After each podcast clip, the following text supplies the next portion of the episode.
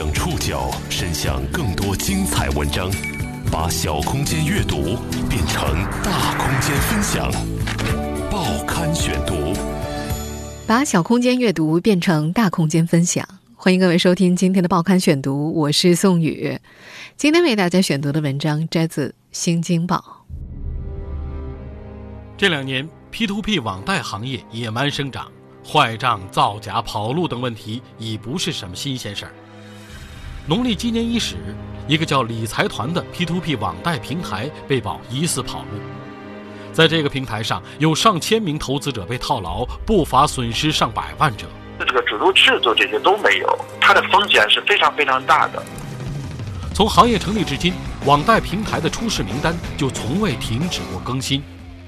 截至今年一月底，累计停业或出现问题的平台达三千四百九十三家，涉及四十七点八万投资人，具体涉案金额难以估量。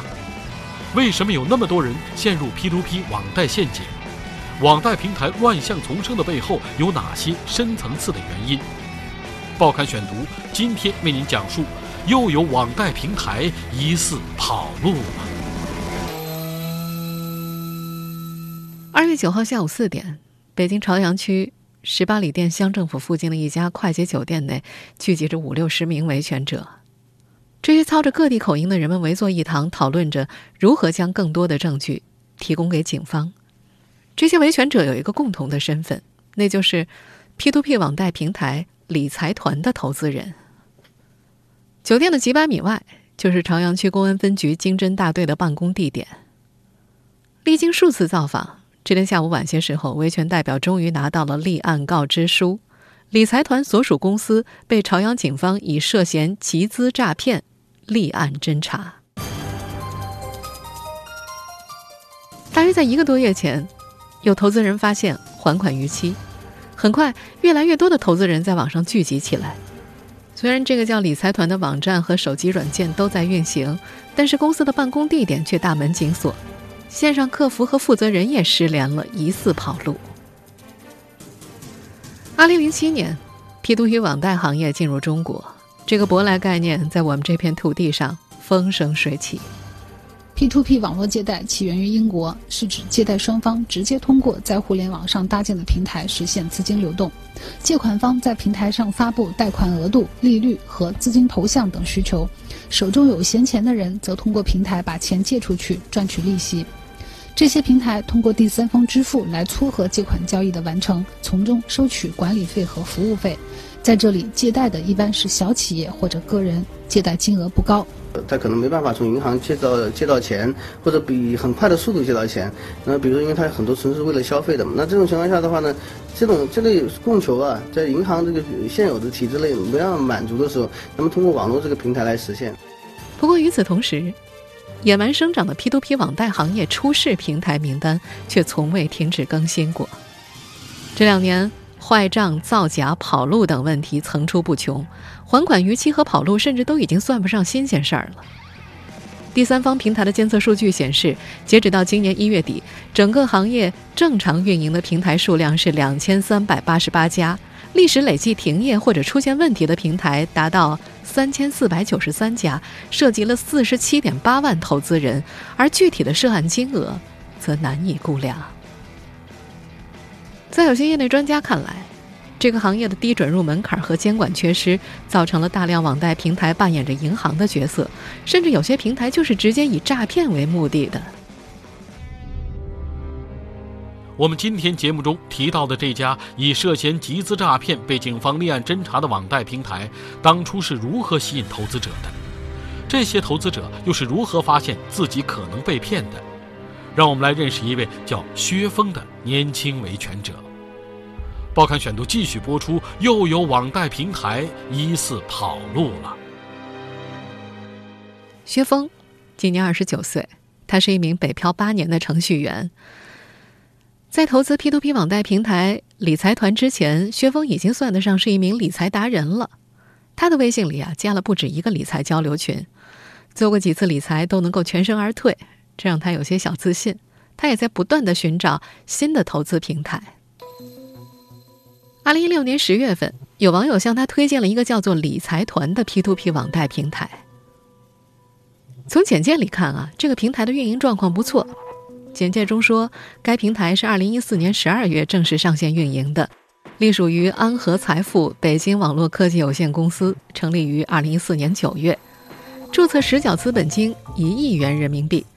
是一个由从事金融和互联网行业多年的精英团队所创建的互联网金融投资理财网贷平台。精通网络的薛峰并没有马上出手。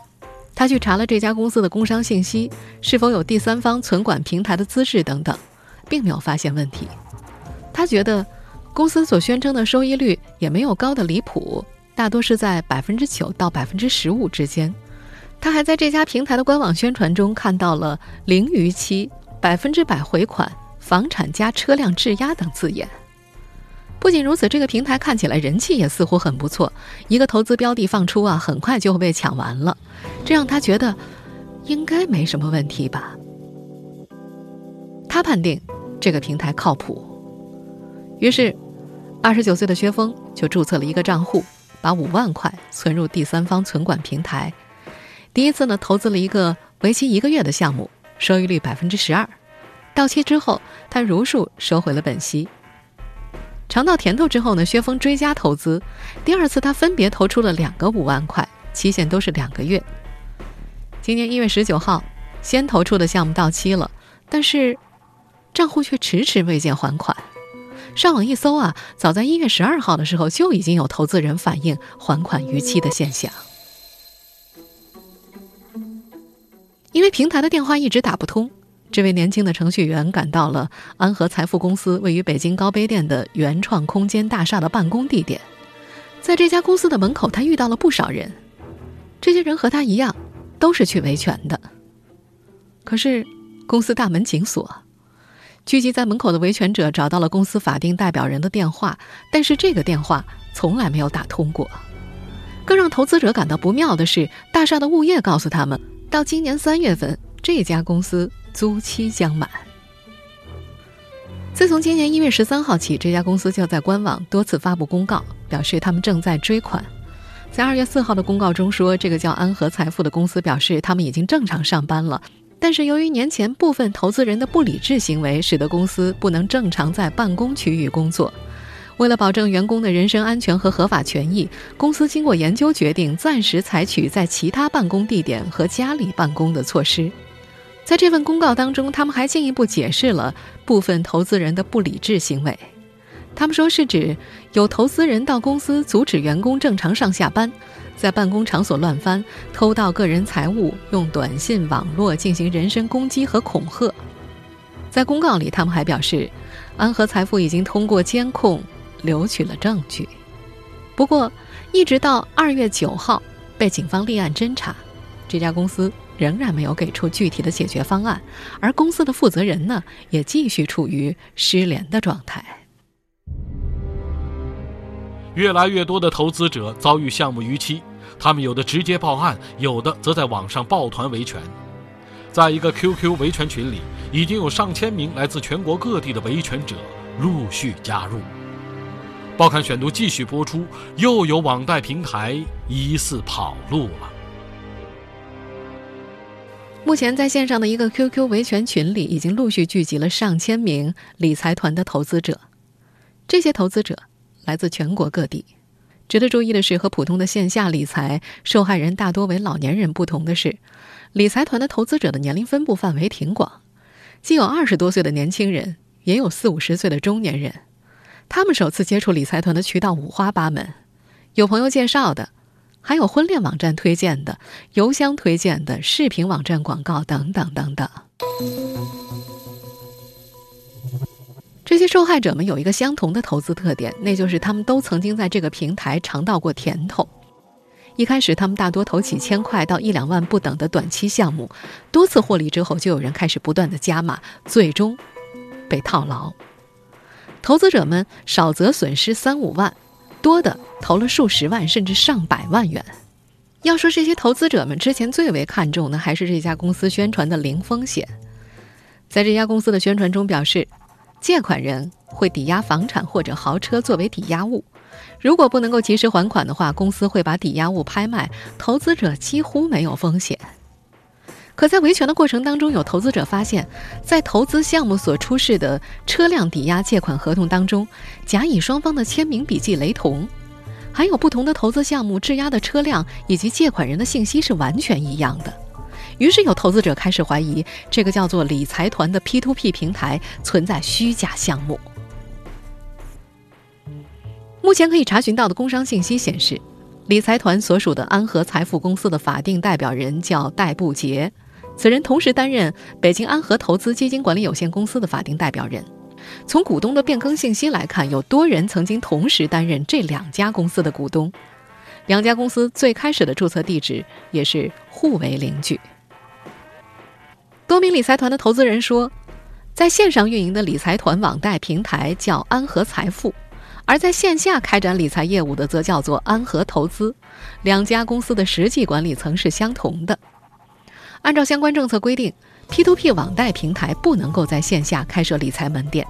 但是早在去年六月份，《新京报》的记者就曾经调查发现，为了躲避监管，有不少理财公司线上线下穿马甲。线下的理财公司通常在线上会有另外一个名字，继续销售理财产品。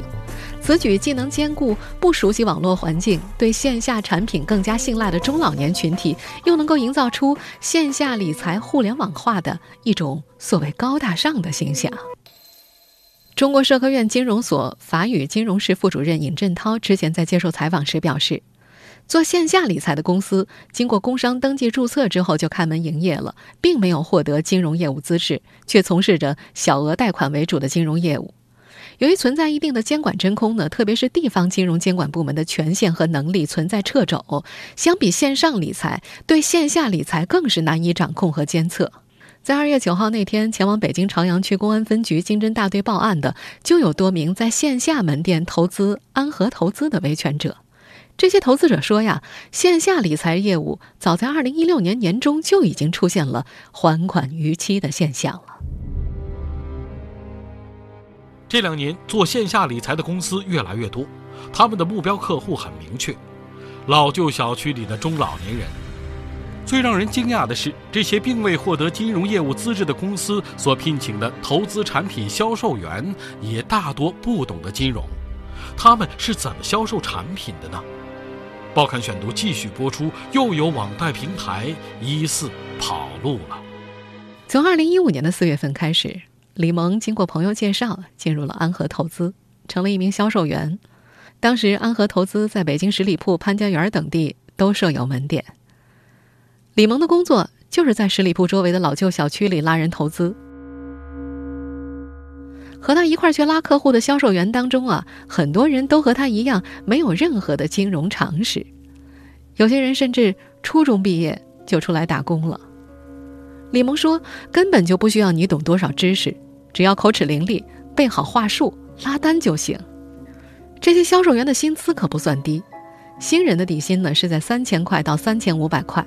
老资历的能够达到七八千，加上百分之二的提成，月薪上万，对他们来说并不算什么难事。公司发给销售员的话术当中提到，安和投资的主要经营模式是将投资者的钱借给一些需要资金周转的生意人，以此。来赚取利息差价，通常呢，借款人会有房产或者豪车等抵押物，如果不能够及时还款的话，公司会把抵押物拍卖，投资者几乎无风险。培训的老师还告诉李萌啊，中老年人是他们的主要目标群体，一来中老年人手头有可观的积蓄，二来他们金融常识不多，承担率比较高，而老旧小区。广场舞聚集地，有健身器材的遛弯场所，都是销售员需要深耕的地方。此外，这些线下门店当时还会定期举行理财讲座。这些理财讲座大多以油、米、水杯等礼品吸引中老年人参加。老人们聚集在一块儿的时候，一旦看到有人现场刷卡签约，便很容易从众报名。在这个过程中，很少有人对借款产品所抵押房产、豪车等真实性产生怀疑。因为自己有朋友在公司任高管，李萌也对这种投资模式和抵押物的真实性深信不疑。刚去的时候，他自己先后就投了七十万，两三个月之后啊，这些钱和利息都如数收回了。从公司离职之后，他又投了六十万，这六十万本应该在二零一六年的六月份到期的，可是一直到现在还逾期着呢。李萌透露。他们当时售卖的线下理财资金呢，有些是在店内直接刷 POS 机，还有一些则是投资者直接转账到公司法定代表人的个人账户。如果有人提问，为什么不是直接汇入借款人的账户呢？业务员会告诉他们，款项直接由公司一次性付给借款人来搪塞。但是李萌说，最终这些钱去了哪儿，普通的业务员是弄不清楚的。根据李萌的介绍。在线下公司出现还款逾期之后，就陆续有投资者上门维权。公司在那段时间开出了大量的还款协议、保证书等等，表示会按月逐步返还逾期的资金。但是这些呀，大多都成了空头支票。李萌说，遇到闹得凶的，经理就会先返还支付一部分本金。他们常常是刚刚拉来一百万投资，就马上用于支付还款逾期客户的本金了。李萌还回忆。当时，自己的朋友已经撤出来了，他去讨要说法，不过公司的法定代表人戴步杰说自己没钱了。最终，李萌只要回了大约二十万的本金。在二零一六年七月份前后，这些线下门店陆续关张了。理财团并不是近期唯一爆出问题的 P2P 网贷平台，工信部曾在其官方微博中公开表示。近几年，网贷行业规模增长势头过快，风险乱象时有发生。报刊选读继续播出，又有网贷平台疑似跑路了。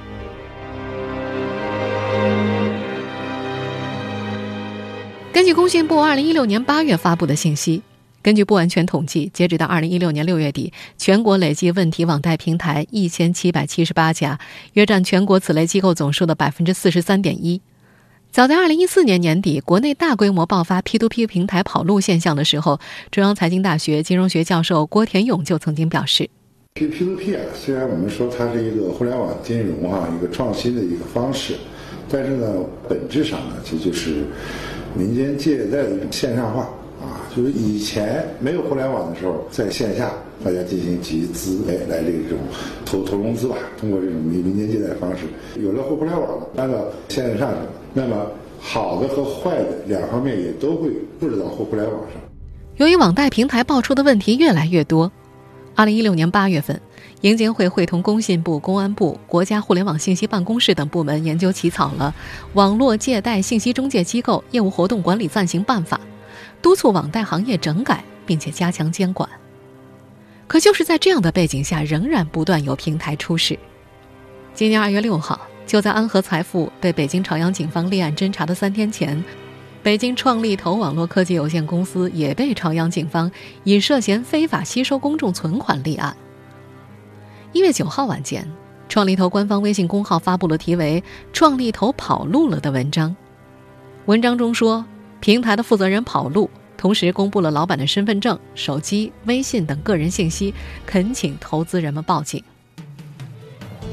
网贷之家网站联合创始人石鹏峰在接受采访的时候表示，当前退出网贷平台可以分为良性退出和恶性退出两部分。良性退出指的是网贷平台停业或者转型，而恶性退出就是我们经常听到的老板跑路、提现困难、经侦立案介入等等等等。就恶性退出而言，又可以分为三类，其中一类。这公司本来就是诈骗性质的，只是借着 P2P 网贷的名义，实质上它开展的就是集资诈骗的行为。第二类就是存在着比较严重的违规行为，例如说他们会自设资金池、期限错配、挪用客户资金、自融资金等等，导致相关的风险越积越大，一直到无法承担和掩盖的程度，进而事发。第三类就是公司因为经营不善，大多是。资产端的风控不力，产生大量的还款逾期，再加上运营成本过高，在一定时间的积累之后，平台不堪重负，最终倒下了。这些年呢，可以查询到的投资理财诈骗案件并不罕见，仅仅从二零一六年下半年至今不到八个月的时间内，《新京报》的记者就收到了来自全国各地的一百零一条相关爆料。从这些爆料当中的损失金额来看呢，一万到十万区间是最多的，其次是十万到五十万区间。而从类别来看啊，线上网络理财产品为主，大约占总数的百分之七十六。这些诈骗形式呢，大多是以理财网页失效、公司老板失联跑路造成。在这其中呢，除了网贷平台理财，还有以邮币卡、原油、重金属为噱头的线上炒现货平台。这些产品的业务员在推销的时候，通通都宣称保证风险小、收益高，而实际上，当投资人在购买了产品之后，会发现账户无法操作，长期处于亏损的状态，最终呢，造成少则三五万，多则数十万的损失。此外，线下理财拉人头式的传销理财也是理财受骗类爆料的重灾区，投资人往往遭遇机构跑路。或者是洗脑造梦，还有就是收益无限期的拖延等情况，最终给投资人造成一定的财产损失。在业内人士看来，P2P 网贷行业的乱象由何而来？这背后有哪些深层次的原因？投资者又该如何避免陷入网贷陷阱？报刊选读继续播出，又有网贷平台疑似跑路了。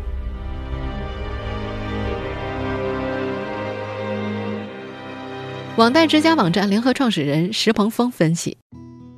目前的种种问题很多都是因为行业在发展早期存在大量的偏离行业本质的现象和行为，而且这些行为呢没有得到及时的纠正。经过较长时间的积累，再加上行业火爆带来的推动，使得这些年行业风险和行业问题已经积累的比较多了。中国政法大学资本金融研究院网络经济研究中心主任武长海则表示。P2P 网贷平台的本质就是个体和个体之间的借贷信息中介，它只是个信息中介，而不是信用中介，因此，它是不得吸收公众存款、设立资金池，也不得为出借人提供任何形式的担保。而现在的情况是，此前行业的低准入门槛和监管的缺失，造成大量的网贷平台违反了上述规定，他们实际上就是在扮演信用中介。也就是银行的角色，而事实上，成立银行是有相当高的准入门槛的。拿到牌照之后，还需要接受相关部门的严格监管。根据媒体报道，早在2013年7月，重庆的监管部门就在调研中发现，有一些已经异化的 P2P 网贷平台，把债权包装成理财产品，通过网络和实体店向公众销售，年收益率呢，大多是在百分之十二到百分之二十之间。社会公众资金直接进入公司账户或者法定代表人的个人账户。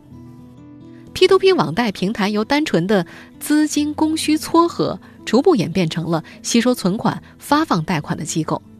此外呢，监管部门对五家平台的调研还发现，他们的注册资本从三百万到一千万不等，但是年交易量却通通在八千万元以上，最高的甚至达到五亿元。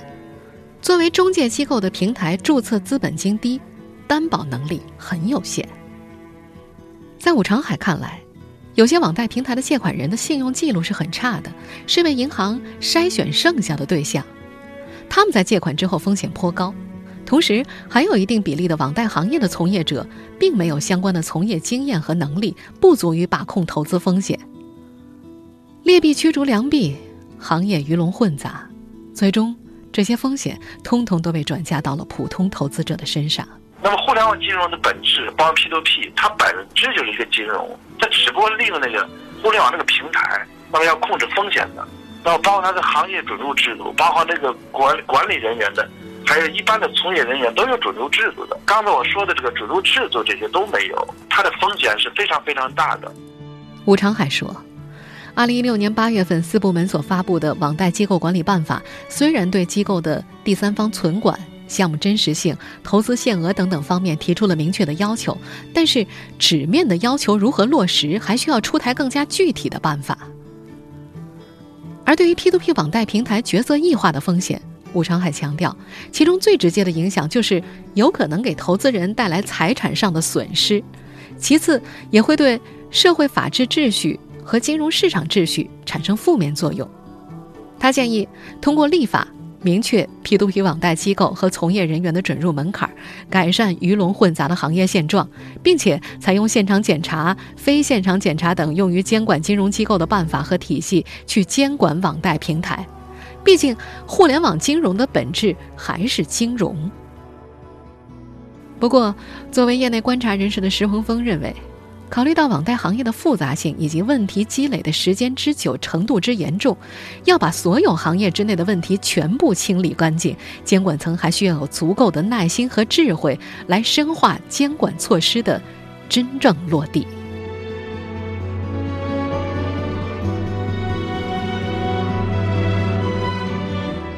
听众朋友，以上您收听的是《报刊选读》，